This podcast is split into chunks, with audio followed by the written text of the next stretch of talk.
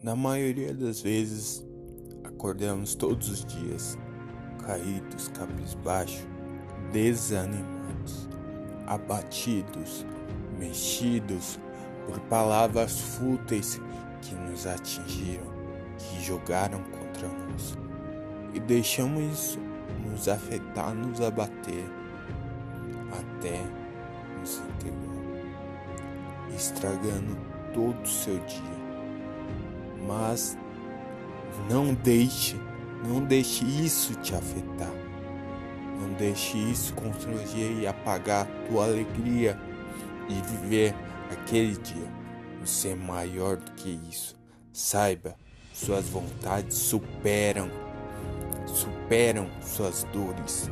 Seu desejo de conquista supera qualquer pensamento ruim que você terá em seu dia. E é sempre será superior. Coloque uma coisa na sua cabeça. Eu sou vencedor. Eu sou vencedor. Olhe para o espelho e seja sua própria inspiração. Compartilhe esse episódio com os amigos, familiares que precisam de metas e objetivos, eu tenho escolha.